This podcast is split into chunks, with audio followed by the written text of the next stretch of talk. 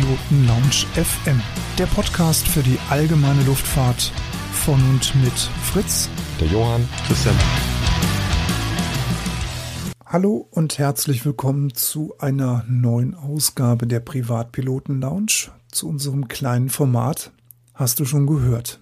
Ich bin Fritz, ich begrüße euch recht herzlich an den Podcast-Playern, freue mich, dass ihr uns wieder runtergeladen habt und begrüße auf der anderen Seite ganz herzlich den Johann. Grüß dich. Ja, vielen Dank, Fritz. Auch ein herzliches Hallo von mir, lieber Hörer und liebe Hörerin. Der erste Artikel, den ich euch heute mitgebracht habe, bringt uns praktisch zur allerersten, hast du schon gehört, Folge aus dem Jahr, äh, aus dem letzten Jahr. Dort haben wir im September darüber gesprochen, dass Sarah Rutherford einmal um die Welt fliegen will. Sie ist genauer gesagt im August letzten Jahres gestartet und ist jetzt letzte Woche in Belgien wieder glücklich gelandet und damit ist die 19-Jährige die jüngste Weltumrunderin, die es jemals gab und hat damit natürlich auch einen neuen Weltrekord aufgestellt. Diese heutige Podcast-Folge wird euch präsentiert von pilotenbedarf.de. Einfach mal reinschauen. Die ist insgesamt 52.000 Kilometer geflogen und zwar mit einem UL, der Shark, und hat dabei eine Geschwindigkeit von 300 km/h erreicht. Also wirklich ein sehr, sehr schnelles Flugzeug. Wie gesagt, ist sie damals im August losgeflogen erst über Großbritannien, Grönland, in die USA, dort äh, weiter nach Russland und dann Südostasien. Da gab es ein paar interessante Zwischenfälle. Es lohnt sich echt nochmal so ein bisschen die Instagram und Twitter von ihr ähm, anzugucken.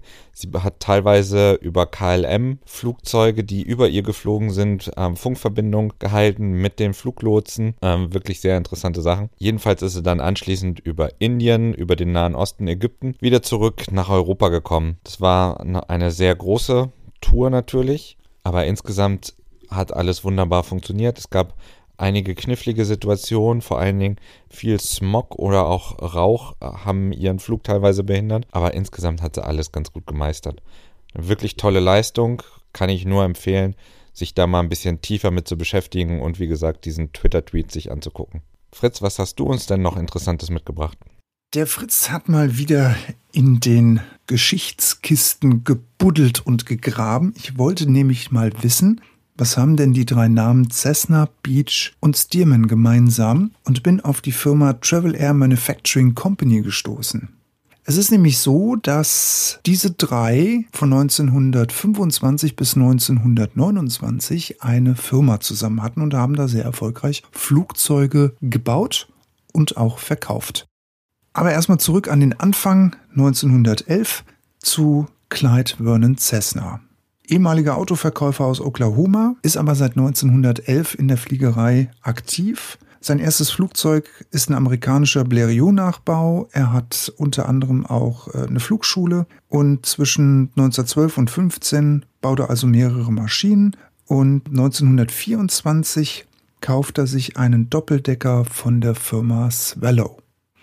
Und jetzt kommen Beach und Stearman mit ins Boot. Die beiden sind nämlich führende Mitarbeiter bei Swallow und haben eigentlich von ihrem Boss Mollendicker die Schnauze voll, weil der nämlich so ein Dinosaurier ist, der keine Innovationen zulässt.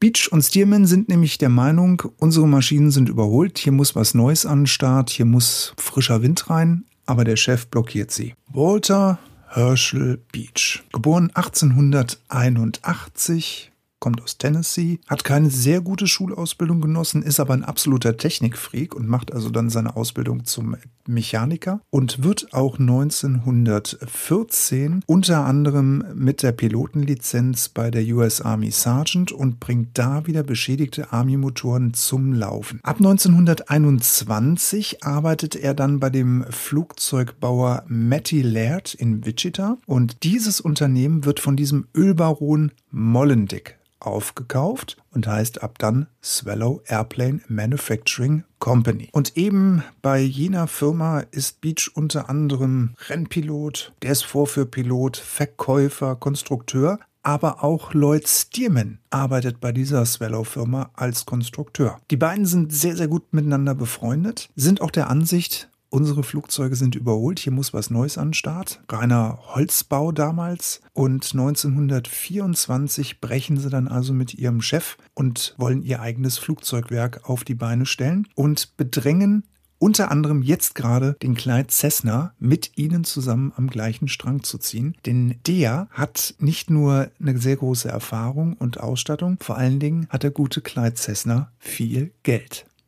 Clyde Cessna wird Vizepräsident in der Firma, der Walter Beach wird Geschäftsführer und Lloyd Stearman ist der Chefkonstrukteur in der Firma. Die Firma behauptet sich sehr schnell, startet mit sechs Mitarbeitern. Erstes Produkt der Firma ist die Travel Air 1000, wird angetrieben, damals war das ein Standardmotor. Das ist ein 90 PS starker Curtis UX5 gewesen. Aber nichtsdestotrotz war die damalige Travel 1000 schon das Flugzeug, was super zu handeln war. Das hatte man einfach im Griff. Und daraus folgte eine ganze Reihe von weiteren Fliegern, wobei sich diese Flugzeuge nur in ganz geringen Unterschieden oder Details voneinander unterschieden. Es war dann eigentlich der Clyde Cessna, der unter anderem seine beiden Geschäftspartner davon überzeugte, dass man den neben oder die nebeneinander sitzenden Passagiere im Cockpit eben nicht mehr so anordnet, sondern dass diese Travel 1000 ein abgestrebter Hochdecker wird mit einem Einmann-Cockpit. Und das war dann die Travel Air 5000 und die hatte einen 225 PS starken Ride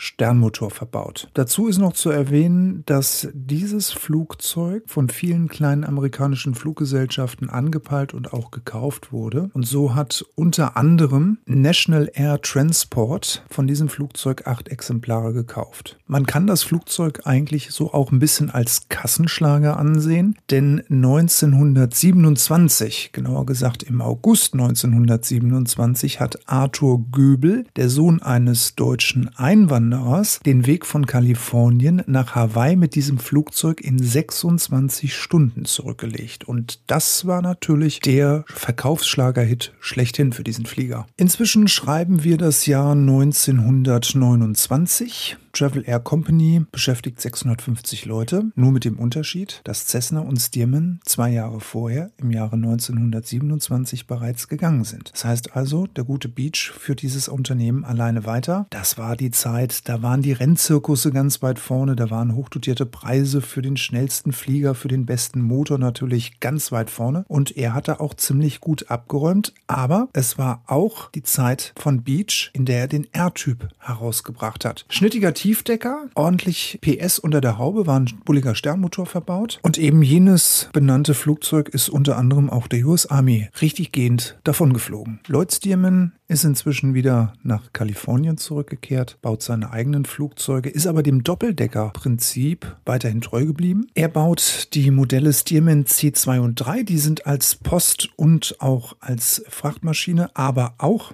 als Trainer und Beobachtungsflugzeuge eingesetzt. Und im Jahre 1929 schließt sich die Stearman Aircraft Company einem Luftfahrtkonzern in Wichita an, der United Aircraft and Transportation Corporation, einer Tochterfirma von der Firma Boeing. United Aircraft and Transportation Corporation kennen wir heute auch noch jeder und alle. Das ist heute United Airlines. Circa ein halbes Jahr ist Stearman für die Firma Boeing dann tätig. Und dann trennen sich leider die Wege von Stearman und von der Firma Boeing. Und aber auch die Firma Boeing trennt sich von United Aircraft, nimmt aber das Stearman-Unternehmen mit. Und auf dieser Basis von Unterlagen, die noch von Lloyd Stearman angefertigt worden sind, entsteht der Doppeldeckertrainer, der seinen berühmten Namen trägt, Boeing Stearman. Stearman hat sich dann neu in der Wirtschaft orientiert und hat sich 1931 mit verschiedenen Partnern zusammen aus einer Konkursmasse die Lockheed Aircraft Company gekauft, bei der er auch bis 1935 geblieben ist. Es gab dann von ihm so ein paar Zwischenstationen, unter anderem war er für die Luftfahrtbehörde unterwegs, aber er kehrt von 55 bis 68 zu Lockheed dann wieder zurück Aber der Name Stearman wird eigentlich gar nicht mit Lockheed verbunden, sondern so wie wir es heute kennen, immer noch mit dem berühmten und robusten Boeing Doppeldecker in Verbindung gebracht. Travel Air, die schwächelt so ein bisschen 1929 und wird von Curtis Wright dann aufgekauft. Walter Beach übernimmt den Posten des Vizedirektors, gibt diesen aber 1932 wieder auf und jetzt wird eigentlich erst Beach Aircraft Company gegründet und aus der Taufe gehoben und Beach fängt an, seinen Designklassiker zu bauen, das Modell 17R, auch besser bekannt als Staggerwing. 1950 verstirbt Walter Beach dann leider und seine Frau Olive N., die damals schon als Sekretärin bei Travel Air gearbeitet hat, die expandiert mit Beechcraft ganz kräftig. Und was auch noch zu Lebzeiten von Beach auf den Markt kam, war eben sein Modell 35 mit V-Leitwerk, die Bonanza. Da bleibt einem doch nur zu sagen, ein Glück, dass sich die Wege dieser drei Leute miteinander gekreuzt haben. Johann, was hast du denn noch für uns heute dabei? Ja, vielen Dank, Fritz. Sehr interessant. Die zwei nächsten Nachrichten, die ich euch mitgebracht habe, packe ich jetzt mal als eine Nachricht zusammen. Ähm, hat beides mit ausländischen Lizenzen und Flugzeugen zu tun und was wir damit bald nicht mehr machen dürfen. Als erstes haben sowohl der Deutsche Aeroclub und der Deutsche Ultraleichtverband bekannt gegeben, dass das Fliegen mit ausländisch gemeldeten Luftsportgeräten in Deutschland bald nicht mehr möglich ist, zumindest für deutsche Piloten, die hier ihren Wohnsitz haben. Dies hat das Bundesministerium für Verkehr veröffentlicht. Das heißt konkret, wenn du in Deutschland wohnst und hier deinen äh, Aufenthalt hast, ist es dir nicht gestattet, ein ausländisch registriertes Luftsportgerät über 120 Kilogramm Leergewicht zu betreiben. Und momentan geht das Luftfahrtbundesamt davon aus, dass es, dass dies dann nicht nur eine Ordnungswidrigkeit ist, sondern sogar eine Straftat darstellt, da diese Luft, äh, Luftsportgeräte nicht ähm, ordnungsgemäß registriert sind. Also für alle Leute, die irgendwie mit einem ausländischen URL hier durch die Gegend kacheln und in Deutschland wohnen, kümmert euch so schnell wie möglich, dass euer URL hier angemeldet wird. Eine andere Meldung ist, dass fremde Lizenzen in der EU bald nicht mehr zugelassen sind. Stichtag dafür ist der 20. Juni 2022. Das ist eine Sache, die allerdings schon länger in der Mache ist. Konkret geht es darum, dass die EASA verkündet, dass zum Beispiel Lizenzen aus den USA in der EU dann nicht mehr zugelassen sind. Daran sind die äh, Kollegen der EASA und der FAA schon länger dran. Man hat auch immer wieder diese Regelung verschoben eigentlich wo, ähm, ist sie 2014 verabschiedet worden. Allerdings hat man immer warten wollen, bis es einfacher möglich ist, seine FAA-Lizenz auf eine EASA-Lizenz umzuschreiben.